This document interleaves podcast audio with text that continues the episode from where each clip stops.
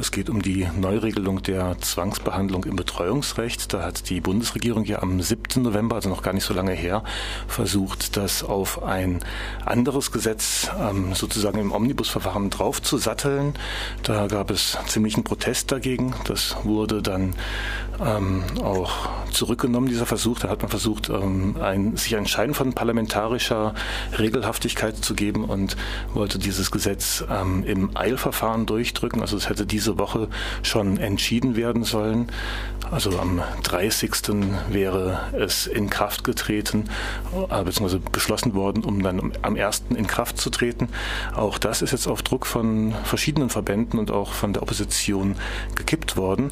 Und es gab letzte Woche eine Anhörung, also nicht Anhörung, sondern eine erste Lesung des Gesetzes im Bundestag. Da hat sich auch Frau Maria Klein-Schmeink geäußert. Sie ist von den Grünen im Gesundheitsausschuss. Und ähm, ja, ich habe mit ihr gestern Vormittag telefoniert. Hören wir mal, was sie zu sagen hat. Aus unserer Sicht ist es in der Tat so, dass dieses sehr verkürzte Verfahren, was die Bundesregierung vorhatte, in keinster Weise dem gerecht wird, was wir an Schwere von Grundrechtseingriff äh, mit einer Zwangsbehandlung vorliegen haben. Wir haben es auch sehr bedauert, dass die Bundesregierung so lange gebraucht hat, überhaupt tätig zu werden, weil es war ja absehbar, dass es zu einer solchen Entscheidung der äh, höchsten Gerichte kommen würde, weil wir ja schon zwei Entscheidungen im Maßregelvollzug Vollzug hatten, wo deutlich war, dass die auch äh, Auswirkungen aufs Betreuungsrecht haben würden. Meine Fraktion beispielsweise hat sich schon äh, Ende letzten Jahres damit befasst.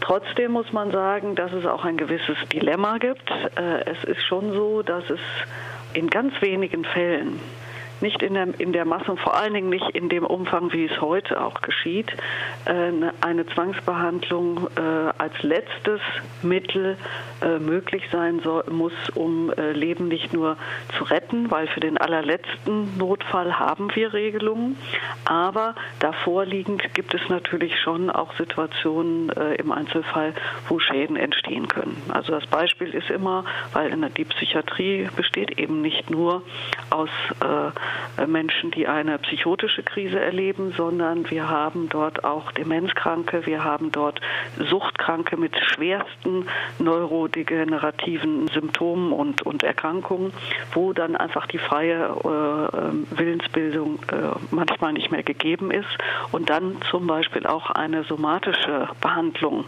ausgeschlagen wird, obwohl klar ist, dass die dieser Person äh, deutlich helfen würde. Nehmen wir mal die Konstellation äh, Diabetes ähm, wenn wir erst warten müssen auf den, äh, den letzten Notfall, dann ist oft aber ja schon vorher eine, äh, ein Schaden entstanden und da eingreifen zu können, das ist schon notwendig. Aber wie gesagt, es muss das letzte Mittel, es muss Ultima Ratio sein und die Urteile haben ja auch sehr, sehr enge Grenzen aufgezeigt. Die, diese Urteile haben wir sehr begrüßt und wir würden sehr begrüßen, wenn die sich auch in gleicher Weise in dem äh, neuen Gesetz wiederfinden würden. Wenn man jetzt das Beispiel Diabetes nimmt, das müsste doch klar auch vom Gesetzgeber abgegrenzt werden zu der Vergabe von persönlichkeitsverändernden Substanzen, ja. Neuroleptika. Die äh, Unterscheidung haben ja auch die Urteile nahegelegt. Die haben nahegelegt, dass es eindeutig sein muss, dass der Nutzen für den Patienten den Schaden überwiegen muss.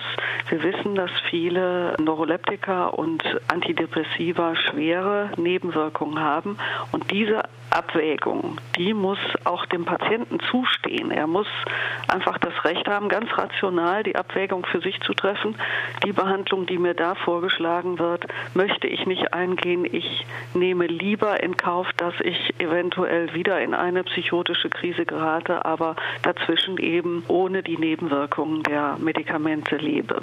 Das muss dem Patienten freigestellt sein. Das kann er beispielsweise über eine Patientenverfügung regeln. Wir schlagen im Patientenrechtegesetz noch zusätzlich die Behandlungsvereinbarung vor. Da soll es so sein, dass die Krankenhäuser, die stationäre Versorgung dem Patienten dieses Angebot machen muss. Der Patient muss es nicht wahrnehmen, aber in diesem Angebot könnte ein Patient in Zeiten, wo er einwilligungsfähig ist, festlegen, was mit ihm passieren soll, wenn er in eine Krise gerät. Da nicht mehr einwilligungsfähig ist. Das ist äh, von unserer Seite nochmal ein weiterer, ein weiteres Instrument, was wir vorschlagen, um dem freien Willen äh, der Patienten gerecht zu werden. Ja, und Frau Mit dem neuen Psychiatrie-Entgeltgesetz müssen wir befürchten, Ja, sorry, da hat sich der Player automatisiert. Ähm, die Frau Klein-Schmeink sprach gerade von der fehlenden Einwilligungsfähigkeit oder von der Einwilligungsunfähigkeit.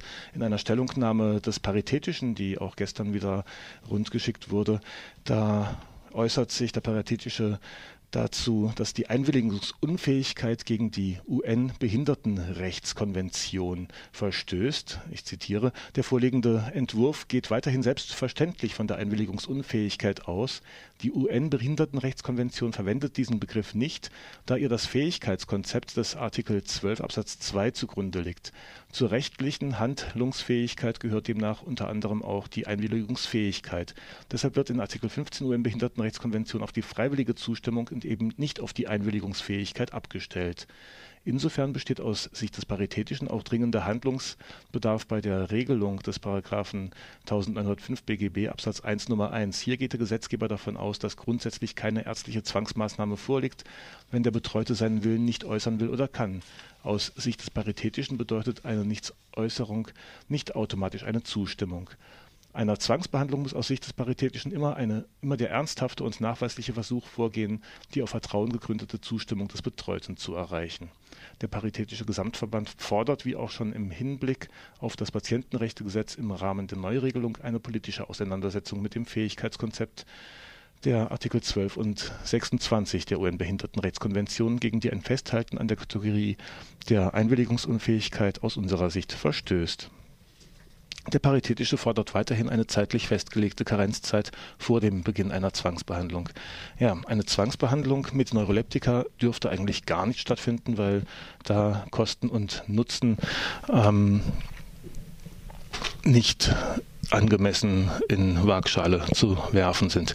Wir hören jetzt nochmal Frau Klein-Schmeink zu dem Betreuungsgesetzverfahren. Äh, in einer akuten Krise ist es ja so, dass dann der äh, ein Betreuer oder aber das Gericht in einem direkten Fall von Eingriff dann entscheiden muss und eine Abwägung treffen muss.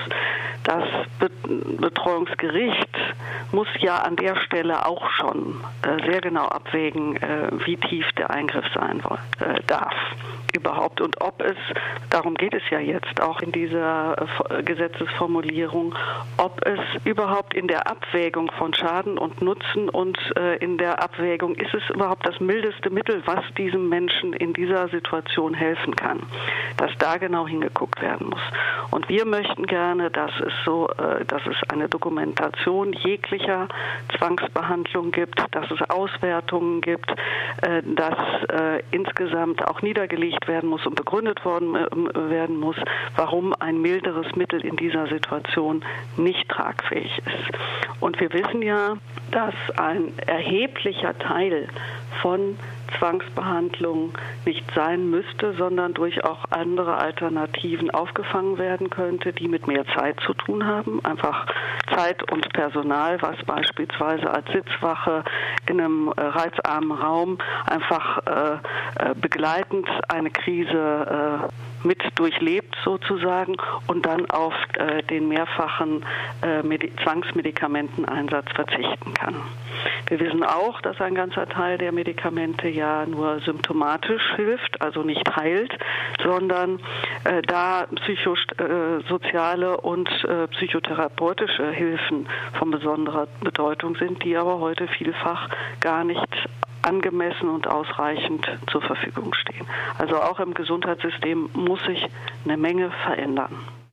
Ja, im Gesundheitssystem muss sich eine Menge verändern. Diese Veränderung sehen wir nicht, zumindest nicht äh, im Sinne der Patienten. Ähm, wir haben ja zurzeit drei Gesetze, die immer diskutiert werden. Da ist einerseits eben dieses Gesetz zur Zwangsbehandlung unter Betreuung. Dann gibt es auch noch das Patientenrechtegesetz, das auch ähm, nicht wirklich im Sinne der Patienten jetzt äh, entschieden wurde. Und im Gespräch ist auch das Psychiatrieentgeltgesetz. Eigentlich müsste man auch dort Anreize schaffen, eine Behandlung im Sinne der Patienten zu forcieren und ähm, sinnvoll zu entgelten. Aber auch da wird gerade in die andere Richtung gesteuert. Mit dem neuen Psychiatrie-Entgeltgesetz müssen wir befürchten, dass genau das so weitergeht, weil da ja auch nochmal eine Komponente mit reingebaut wird, die äh, zeitlich degressiv ausgestaltet ist, was also eher dazu führen wird, auf Schnelligkeit zu setzen, was aber dann wiederum auch bedeutet, äh, dass ähm, ja genau die Zeit, die äh, oft erforderlich ist, um eben einfach durch eine Krise zu begleiten, dann gefährdet ist. Ja, hier sieht man wieder ähm, das Diktat der Ökonomie sozusagen. Also so, es soll wirtschaftlich ablaufen. Wie es dem Patienten langfristig damit geht, scheint immer noch egal zu sein. Da sind wir gefordert, dass wir unsere Stimmen laut machen. Gestern, als wir das Telefongespräch geführt haben, war noch nicht klar, dass bei der, ob bei der geplanten Anhörung auch betroffenen Verbände dabei sein werden. Da werden wir aber ganz dringend drauf hinwirken. Und ja, noch ein kleiner Hinweis. Könnt euch zum Beispiel auf der Seite psychiatrienogo.wordpress.com über die Auseinandersetzung zu diesem Gesetz informieren. Ihr könnt auch Hintergrundmaterialien auf psychiatrie-erfahrene-nrw finden und ihr könnt natürlich auch heute Nachmittag ab 16 Uhr ins Litz in der Klimastraße 2 kommen. Dort ist wie jeden Dienstag die antipsychiatrische Anlaufstelle geöffnet von 16 bis 18.30 Uhr, wie gesagt, in der Glümerstraße 2. Die geht von der Talstraße ab in der Viere. Danke dir, Mirko. Wir machen weiter mit Musik.